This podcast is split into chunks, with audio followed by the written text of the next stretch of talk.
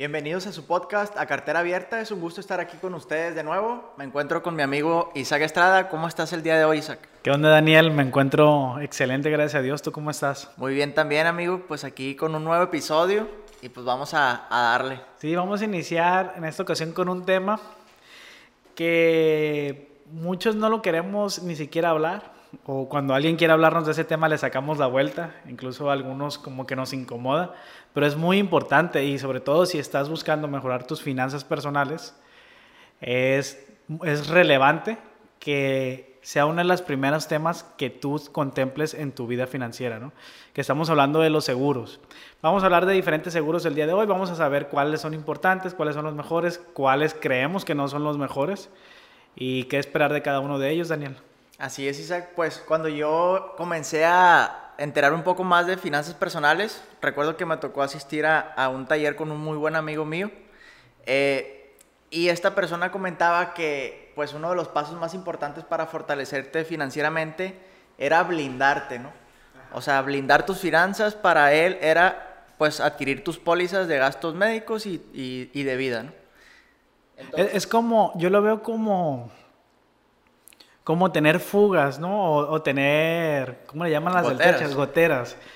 Si tú estás fortaleciendo tus finanzas, estás creando inversiones, estás ganando dinero, pero tienes goteras, pues se va a ir por ahí y tarde o temprano se va a hacer grande esta gotera, ¿no? Entonces, el, los seguros que podemos tener, yo lo veo que es como el impermeable que le tenemos que poner al, al, techo. No sé tú cómo lo veas, ¿no? Tú que sabes ahí un poquillo de eso, que en, en su momento ya lo platicamos, te tocó hacer chamba de eso. Sí, bueno, Isaac, pues yo lo veo igual, sí como un impermeable, pero también como casi hasta como una presa, ¿no? Casi hasta como una protección muy necesaria, sobre todo si hablamos del grueso de la población que no tienen los recursos como para costearse pues el tipo de riesgos a los que te ayuda a prevenir los, los seguros, ¿no? Que pues principalmente para eso sirven estos instrumentos financieros que son los seguros, eh, sirven para protegernos de diversos riesgos y no es más que un pago que tú haces por adelantado. Que... Algo que vas a necesitar, ¿no? Yo, yo lo veo también que tiene que ver, no, si, no sé si existe esto, pero lo, lo, si no existe va a existir, porque ahorita lo vamos a decir, como una madurez financiera, ¿no? o sea, cuando tú empiezas a ver las finanzas de una manera más seria, es cuando le pones importancia a este tema. Porque hasta que no te pasa que pierdes dinero y que se te va de las manos una gran cantidad de dinero, no empiezas realmente a valorar lo que es un seguro. Incluso yo te puedo decir que hace unos años, cuando a mí me venía la palabra seguros o un agente de seguros, pues ya me los imaginaba todos castrosos, ¿no? Así como que el güey que te está marcando, que te está enfadando, que quiere que le compres. Y eso a mí me hacía verlo como un gasto. A mí, se me, a mí me hacía verlo como algo innecesario y algo molesto el seguro. Pero fue hasta que empecé a ver situaciones, gracias a Dios no en mí, pero sí en personas cercanas, que dije, oye, ¿sabes qué? El seguro no es un gasto. El seguro, como tú bien lo diste, como tú bien lo dices, es como que protegerte hacia un futuro, ¿no? Y ahí viene el tema que deseas tú del, de la plática a la que fuiste con tu amigo, que es como blindarte, ¿no? Y eso es fortalecer tus finanzas, porque estás poniendo cimientos, paredes o techos realmente muy fuertes para que no le pase nada a tu, a tu casita, a tu vida en las, en las finanzas, ¿no? Ok, amigo. Pues mira, a mí me gustaría compartir también el, el punto de vista que yo creo que es como que el de la mayoría de las personas, ¿no?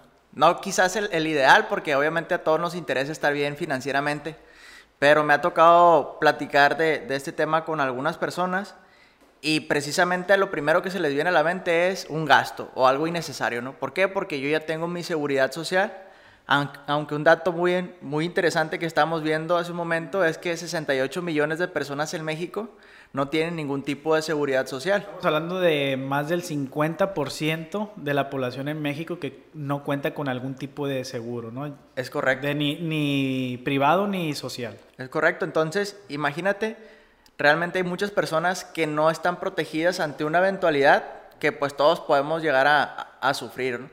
Entonces te comentaba, me tocó platicar con una persona en especial que pues es un trabajador, tenía su seguro social pero al momento yo de platicarle de, pues, de por qué le podía beneficiar contar con sus pólizas de seguros de gastos médicos, de seguro de vida, y esta persona, no, pues esto es un gasto, es innecesario, o sea, yo ya tengo mi seguro por parte del seguro social, pero yo le hacía reflexionar de cuál es realmente la calidad de atención que recibe una persona mediante el seguro social, ¿no? O cuál es realmente la capacidad que tiene el seguro social para responder ante ciertos tratamientos específicos.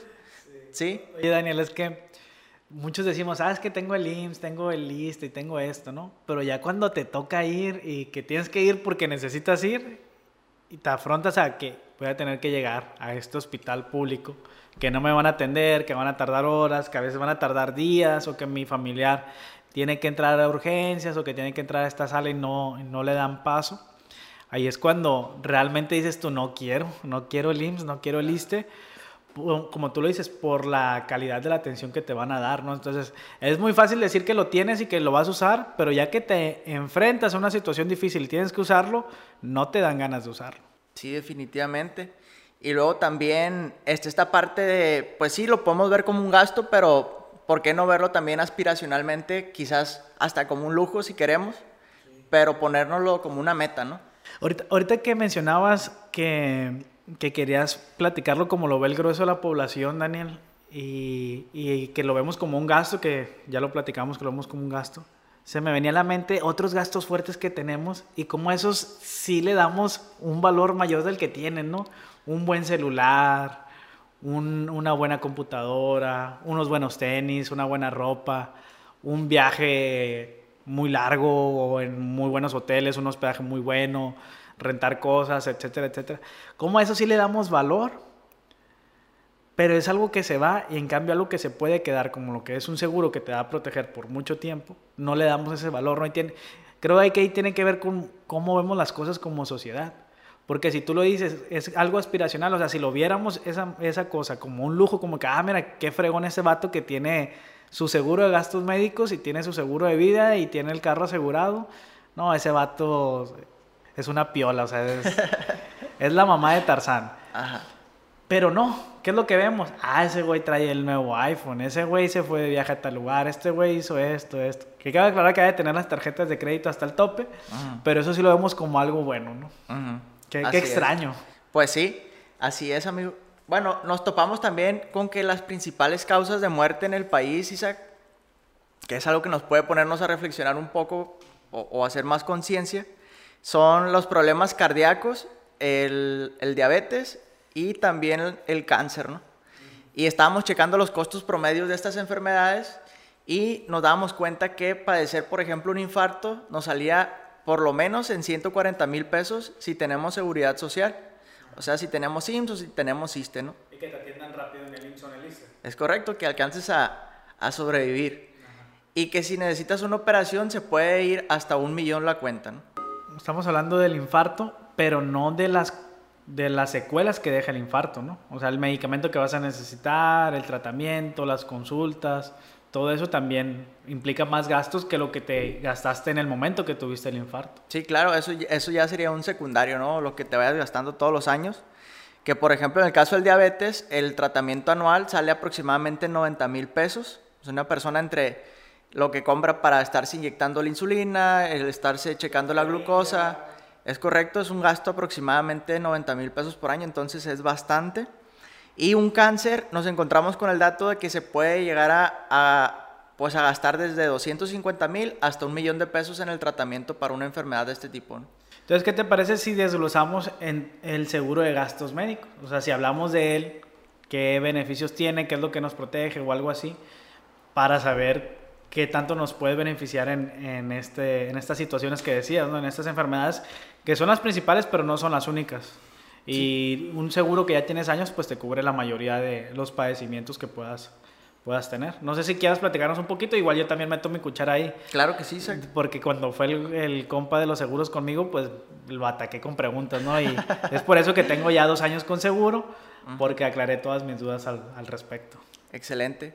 Sí, por ejemplo, un seguro de gastos médicos, algo que hay que aclarar de entrada es que no te va a cubrir eh, una enfermedad que ya tenías antes de contratarlo. Entonces, por eso es que es bien importante o pues, darnos cuenta que el mejor momento para contratar un seguro de gastos médicos es cuando tenemos salud, ¿no? Cuando estamos sanos, ¿sí? Entonces, pero por poner un ejemplo, si llegáramos a tener un, un ataque al corazón y, necesitamos una cirugía, Isaac, y nos, nos, vamos al ejemplo más alto que tenemos aquí, que sería un gasto de un millón de pesos, si mi deducible en el seguro de gastos médicos es de 20 mil pesos, por poner un ejemplo, lo primero que me va a pedir la clínica a la que yo vaya es, ¿sabes qué? Pues págame el deducible de tu seguro, pagas los 20 mil pesos y al finalizar el tratamiento, si la suma dio un millón, hay otro concepto por ahí que se llama coseguro. Sí, sí, sí. Y esta, esta parte, eh, por lo general, te ponen un tope, ¿no? En el caso de mi póliza, por ejemplo, lo más que puedo llegar a pagar de coaseguro es, son 70 mil pesos. ¿Sí? En el mío son 65 mil. Aquí traigo la tarjeta. que no salga el logo, pero son 65. Entonces, yo pagaría eh, los 20 mil pesos del deducible más los 70 mil pesos, o sea, desembolsaría 90 mil pesos en total y me estaría ahorrando, entre comillas, 910 mil pesos. Entonces, esa es la importancia de contar con un seguro de gastos médicos. Ahora, ¿cuántas personas en México tenemos disponibles un millón de pesos en nuestra cuenta bancaria por si algo ocurre? No, pues yo creo que muy, muy pocas personas tienen esa Serán muy pocas las personas. Y ahí es donde empieza ya a cobrar relevancia. Pero también el otro dato que dijiste, Daniel, me parece igual de interesante, que es el tema de que no te cubre lo que ya tenías de antes de contratarlo y que el mejor momento es cuando tienes salud. Porque yo antes como visualizaba el seguro, cuando no conocía estos temas, era que, bueno, si tengo algo voy a contratar un seguro privado para que me atiendan en, en hospital privado. Pero no, lo que pasa es que te cubre por, por etapas, ¿no? El primer año te cubre prácticamente solo accidentes el seguro. Ya el segundo año te cubre algunos padecimientos no tan fuertes y a partir del tercer año es cuando te cubre este tipo de padecimientos. Tres, cuatro, cinco años, ya el quinto ya te cubre prácticamente todo, ¿no? Y también, por ejemplo, el tema del, del COVID también es un tema ahorita a tratar, que ya lo, ya lo tocamos al inicio de, de enero, de los primeros episodios de enero, cómo ascienden las, las deudas de la gente que tuvo coronavirus en, en, estas épocas y que estuvieron tiempo en hospital privado, ¿no? Arriba de 900 mil pesos, 700 mil pesos es un promedio que manejan en los hospitales privados de, de lo que te cuesta el, el COVID. Pero cómo es importante que te tienes que preparar y eso es algo a lo que tampoco estamos acostumbrados y que constantemente en nuestras finanzas tenemos que tenemos que estar preparados, ¿no? Tenemos que planear las cosas con tiempo. El problema es que siempre queremos hacer las cosas al final. Y yo creo que por eso yo tenía esa mentalidad de que, oye, ¿sabes qué? Pues cuando me enferme contrato y ya no pasa nada. Pero no, el, el, rollo es que lo tienes que pagar desde antes. Yo cuando fui a platicar con, con esta persona los seguros, la verdad yo iba con la intención nomás de saber y no de contratar. Porque todavía traía la mentalidad de que no, me va a querer fregar este güey, me va a querer sacar dinero. Pero ya cuando entendí eso, que no te cubre todo desde el inicio, que tienen que pasar varios años, que además, conforme pasa el tiempo, pues aparte de la inflación, hay otros parámetros que toman para lo que te cuesta el seguro, ¿no? Uno, es, uno de esos es la edad, qué tan, qué, qué tan propenso eres a ciertas enfermedades. Entonces, a mayor edad, más probable que te enfermes, etcétera, etcétera. Y si no lo contratas a una, a una edad temprana, pues te va a salir mucho más caro que si ya lo tuvieras. Me ponías un ejemplo fuera de cámara, Daniel, de que si una persona de 60 años lo contrata a sus 60 años un seguro privado, será como 120 mil anual, ¿no? Sí. En cambio, si tú lo traes desde que tienes, no sé, 25, 30 años, probablemente te salga en la mitad el costo de ese seguro. Sí, de este... Y también de cierta edad en adelante ya no puedes asegurarte, ¿no? Ya no eres apto para asegurarte. Y bueno, ¿qué otra cosa, Isaac? Ah, pues hay otro tipo de seguros que también son importantes, por ejemplo, el seguro de vida, ¿sí? Que... que... ese es el segundo que te tiene que preocupar. Bueno, si tienes carro, el seguro de, de carro. y si no tienes carro, es el seguro de vida. Sí, así es.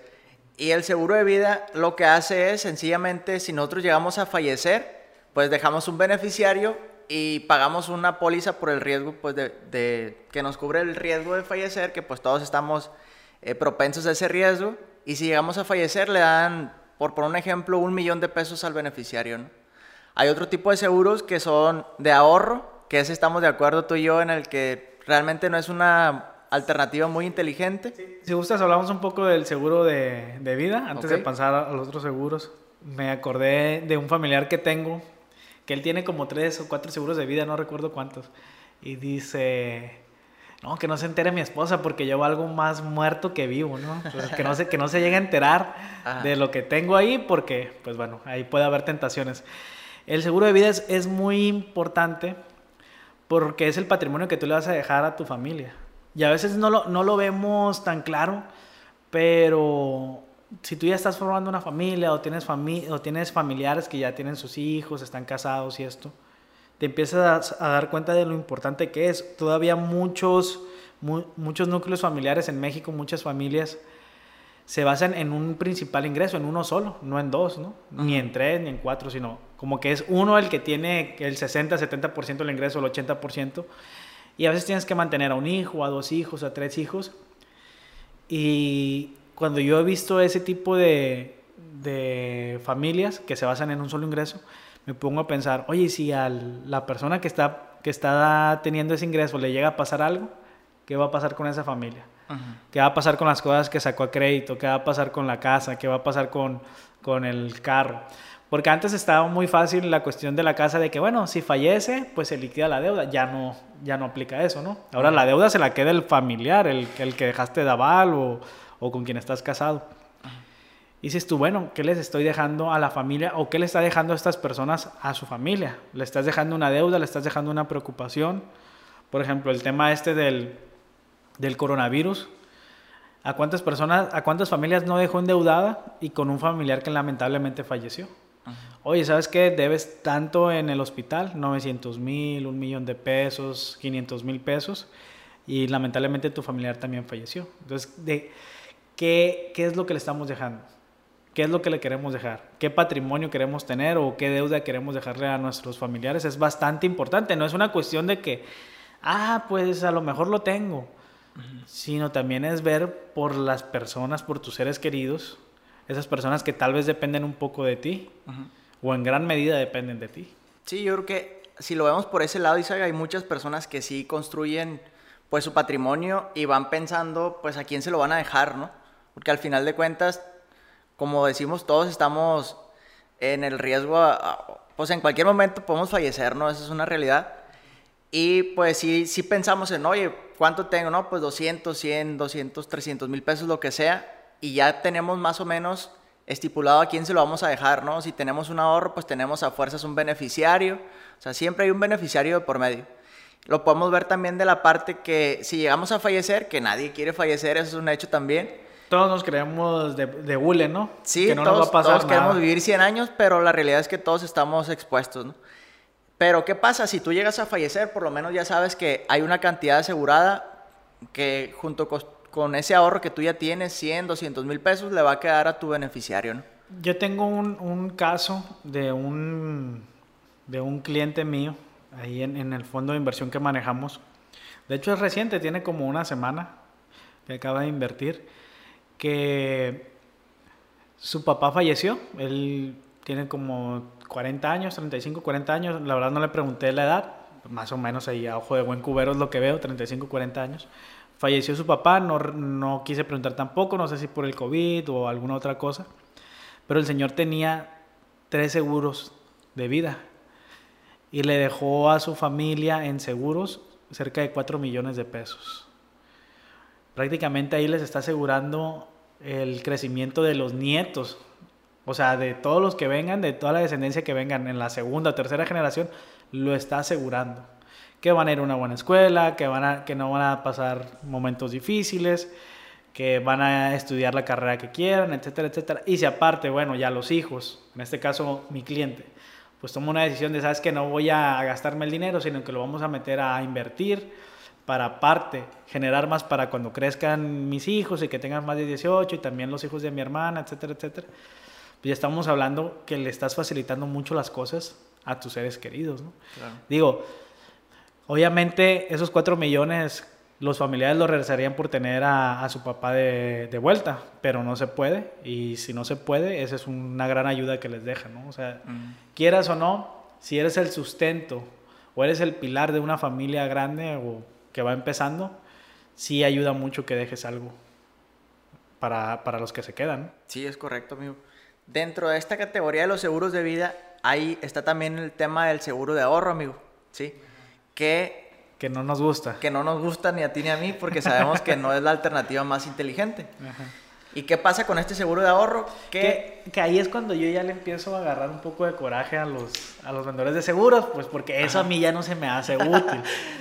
y, y, decíamos de que, oye, no tienes que ver al, al, vendedor de seguros de como si fuera un enemigo, como si fuera alguien que te quiere sacar dinero.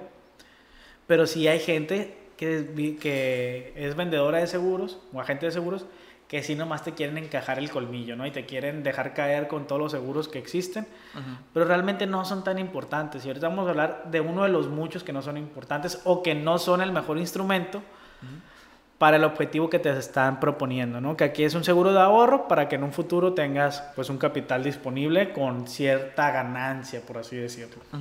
Así es, y que por lo regular es o en UDIs, que es la unidad de inversión, o en dólares, ¿no? Sí. Entonces, tú vas haciendo aportaciones año tras año. ¿Cuál crees que sea más atractivo?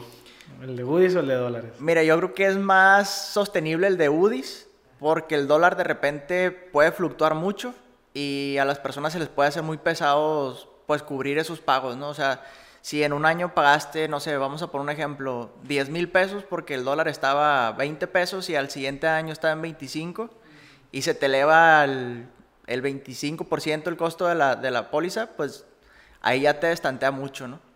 Entonces, desde mi punto de vista es más sustentable el tema de la UDI, que va creciendo conforme crece la inflación también.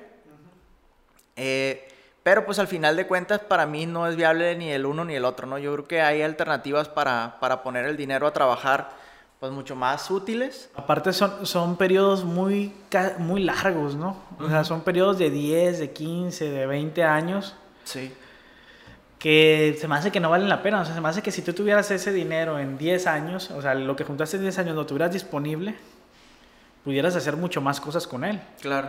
Y no necesitas depender de un seguro de ahorro que te asegure tu retiro o tu vida en 15, 20 años, cuando tú te la puedes asegurar desde antes. Sí. Haciendo buen uso de ese dinero es útil para las personas que no saben manejar su dinero. ¿no? Si tú no tienes una buena administración, si tú no llevas buenas finanzas, te puede ser útil este seguro. Pero la verdad es que le vas a perder mucho dinero de igual manera, ¿no? Porque poniendo ese dinero a trabajar tú puedes generar más. Entonces, yo en vez de animarlos a comprar un seguro de ahorro, te animaría a que mejoraras tu administración de, del dinero y iniciarás un ingreso B, un ingreso C, que te va a ayudar a tener un, un, mejor estilo de vida en un futuro. Sí, que te va a redituar muchísimo más que sencillamente estarlo ahorrando, ¿no? Ponerlo ahí.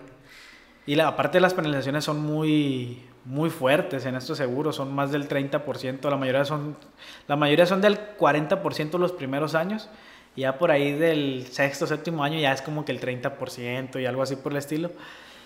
Y ahí sí, si necesitas el dinero, porque no es lo mismo a lo mejor que tú planees que en un año, en dos años no vas a necesitar el dinero porque alcanzas a vislumbrar gran parte de lo que vas a hacer, a que en cinco o siete años sepas lo que va a pasar. Uh -huh. es, las cosas van a cambiar mucho para ese tiempo del momento que tú tomaste la decisión. Tu salud va a cambiar, tu estilo de vida va a cambiar, tu familia va a cambiar, probablemente tu trabajo, tus ingresos van a cambiar, tu entorno, etcétera, etcétera. Es muy difícil para mí tener un, un seguro de ahorro en, en, estos términos de más claro. de 10 años. Sí, y en el caso de este tipo de seguro, Isaac, el ahorro, pues al final, si, el, si la persona que lo contrató a los 10, a los 20 años, pues sigue vivo, se le entrega ese dinero a él, obviamente. Pero si llega a fallecer en el Inter, pues igual se le entrega ese ahorro que realizó al beneficiario. ¿no? Y bueno, eh, no sé si si pasamos al que sí, pues igual el tema de los seguros de carro, Isaac, no sé si ya lo abordamos un poco ahorita, pero creo que es algo que se, a todos se nos ha ofrecido, ¿no? Si ya tienes más de un año manejando es porque ya, ya se te ha ofrecido el seguro de... Pues creo que te multan, ¿no? Si no traes seguro. Sí, de pérdida sí. el seguro de daños a terceros. Sí, hay, hay, que hablar del tema, yo creo que es bastante, bastante importante, a veces lo dejamos de lado. Y la verdad es que acá, bueno, no sé en otros estados, pero acá el cuando te para el tránsito es lo primero que te pide, ¿no? Entonces de entrada te estás ahorrando bastante dinero en, en, las multas que... Yo creo que en el top 10 de los miedos de un, culia, de, de, un culichi es o que te maten a balazos o pegarle a un BM o un Mercedes de los que pasan todos, por todas las calles de la ciudad, ¿no? Pensé que ibas a decir que te detuviera un retén y que ah. el policía se bajara con tenis, pues también puede ser. Pero yo creo que un seguro de carro es muy, muy útil. De hecho, por ahí siempre un seguro de carro una póliza amplia, por ejemplo, trae también de responsabilidad civil y de daños a terceros. Eh, pero, pues a mí, por ejemplo, me ha tocado cometer errores al momento de manejar, ¿sí? Y, y, que sí, claro que se me ha ofrecido que el seguro le pague los daños a otro carro, ¿no? Y es bien importante porque, pues, uno de los activos pues, más caros que tenemos también a lo largo de nuestra vida es el automóvil. Entonces, ya sea para proteger nuestro dinero, o sea, si llegamos a chocar un carro y ya no sirve para nada, pues que el seguro nos pague la mayor parte del valor de ese carro. O bien, si dañamos el carro de otra persona, pues que el seguro se haga cargo de ese, de ese daño, obviamente nosotros pagando el deducible correspondiente. Oye, Daniel, en ese tema de los seguros, está muy disparado algunos, ¿no? O sea, por ejemplo, yo me encuentro cuando quiero asegurar mi carro, seguros de, desde 25 mil pesos, que a la bestia, ¿y esto qué? O sea, ¿me pasa a dar un carro nuevo o qué? Y no, después otro de 11, uno de 10, uno de 9, no sé a qué se deba eso, o sea, no sé por qué te lo quieren dejar algunos muy caros y otros están pues a un precio bastante razonable. Que hay mucha gente que lamentablemente se va con el más caro cuando te puede cubrir lo mismo otro seguro, ¿no? Sí, claro, yo creo que pues es como todo, ¿no? A veces son las, las mismas marcas o, las mismas eh, empresas que ya están muy posicionadas y que sencillamente como sabes que es calidad, pues te van a cobrar más caro, ¿no? Hay empresas que van saliendo, que son más nuevas, que por lo regular te cobran menos y que las, los, digamos que eh, las condiciones son las mismas, o sea, te van a pagar lo mismo si llegas a chocar o si te roban el carro, los deducibles son muy similares, pero es una empresa más nueva y sencillamente te está ofreciendo pues un servicio más accesible, ¿no? Oye, Daniel, también me he topado, de hecho yo el seguro que tengo contratado lo tengo contratado por medio del banco. Me he topado con que últimamente las ofertas de seguros en los bancos son mejores que los de las mismas aseguradoras, ¿no? Incluso si tú marcas a la misma aseguradora, no voy a decir marcas, ¿no? Pero no sé, marco a una. seguros eh, Patito. Hola, Seguros Patito, y que no sé qué. Ah, son 12 mil pesos. Ah, muchas gracias. Y al rato recibo una llamada de Santander. Oye, no sé si estás interesado en un seguro. Ay, ¿con qué agencia? No, pues con Seguros Patito. ¿Y cuánto está? En 9 mil. Y es, es bastante curioso, ¿no? Y aparte, algo muy bueno, es que te lo pueden ir descontando mensualmente de la tarjeta de crédito. Y dices tú, bueno, ¿y eso qué tiene de chilo si tomas tienes que pagarlo? Pues que no tienes que desembolsarlo todo en una sola exhibición, eso también está interesante. Claro.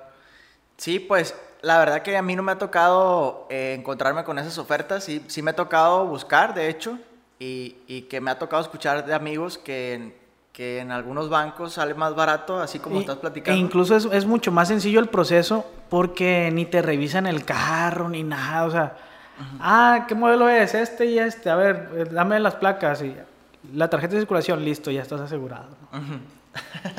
Digo, no, no, sé si esté hablando de más. no sé si mi asesor no hizo bien el proceso, pero así me ha pasado ya dos años. Ajá. Eh, otra cuestión también que me ha tocado a mí darme cuenta, Isaac, es que la gente asegura el carro con domicilio de otro estado, ¿no? Ajá. Que eso... Es, es un hack financiero. Es un hack financiero, pero puede salir contraproducente también porque sí hay compañías que son muy quisquillosas y que pues van a, a, revisar el papeleo y eso y te pueden negar el pago de un siniestro por el hecho de que tú tengas un domicilio no, eso no lo sabía, ¿eh? Sí, eso no lo sabía. a donde tienes registrado el carro y donde compraste la póliza de seguro. Sí, es, es una de las causas de, de que la Pero qué raro, ¿no? Porque eso, eso no es problema tuyo, es problema del que lo hizo, de la gente. Sí, sí, pero pues a ti como usuario final es al, que se ve más afectado, ¿no? A la gente al final de cuentas. Que ese es otro tema con las aseguradoras de carro, ¿no? O sea, le dan mil vueltas también para no... Pareciera que no, pareciera que es un mito y que, ay, le vas a tirar.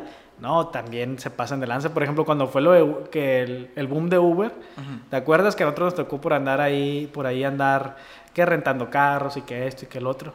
No te querían hacer válido ningún seguro, ¿no? No, que lo traes de Uber. Oye, pero es que cuando lo manejé no traía prendida la aplicación y que es...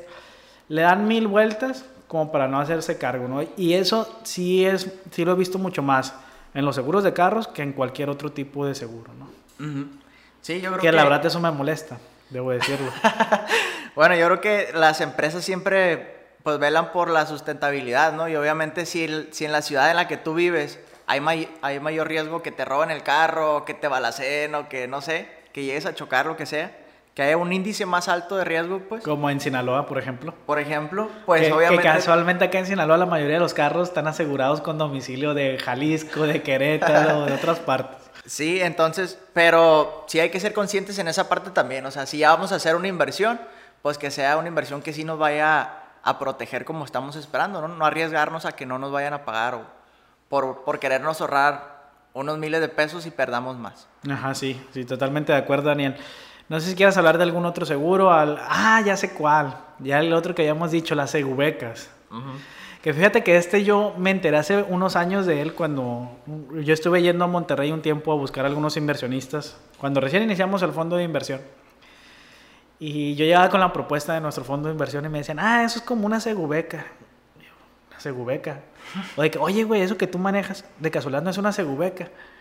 Y después me di cuenta que las el grueso de la población, bueno, no el grueso de la población, pero sí mucha más gente en Monterrey, en Nuevo León, en otras partes, a lo mejor también en Jalisco, en la Ciudad de México, pero yo lo veo muy marcado en Nuevo León, no sé si por el tipo de que es una, un estado más industrial, más pegado a Estados Unidos algo así, como que en el tema del dinero van varios años adelante.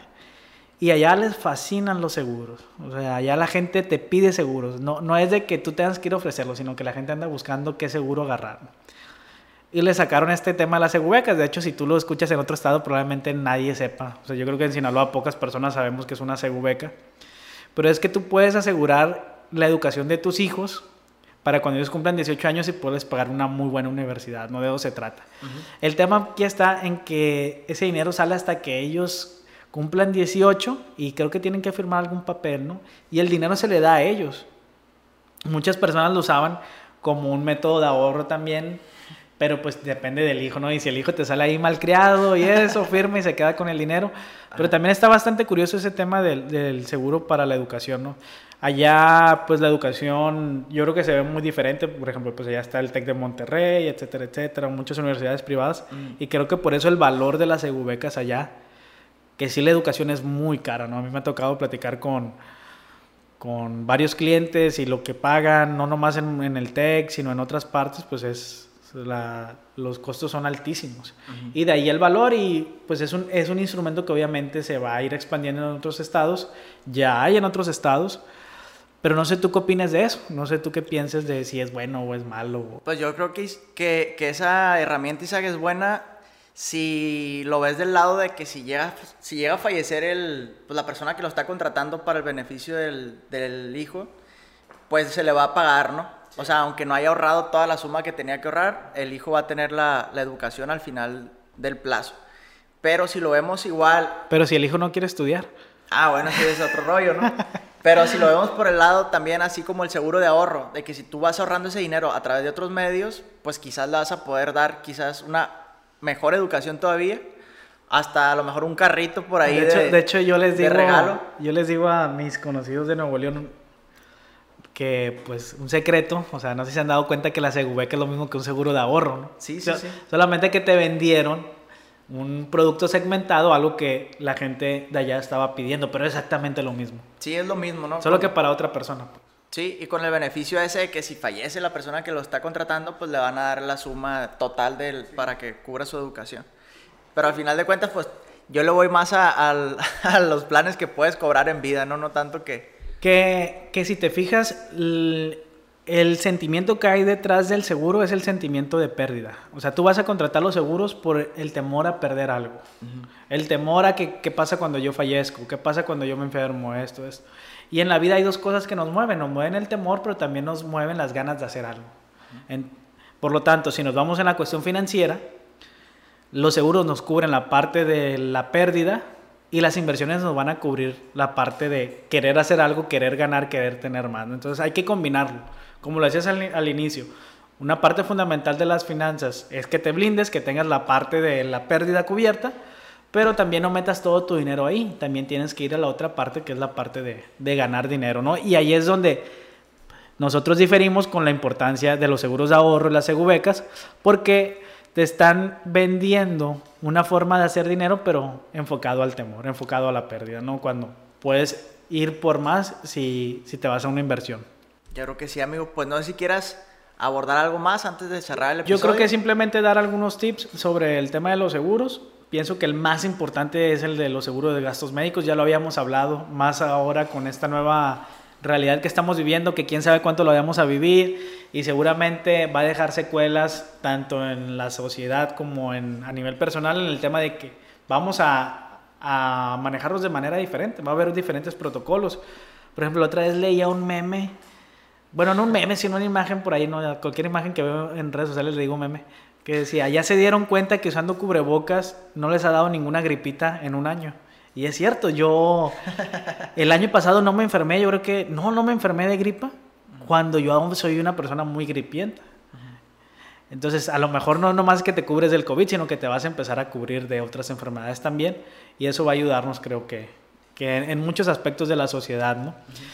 Por eso creo más relevante todavía, si ya lo era, mucho más el, el, tema del seguro de gastos médicos. Yo creo que después de ir por el seguro de gastos médicos, deberías de ir por algunas inversiones y ya después volver al seguro de vida, ¿no? Y sobre todo el seguro de vida pensando una vez que estés formando una familia, si quieres formar una familia, ¿no?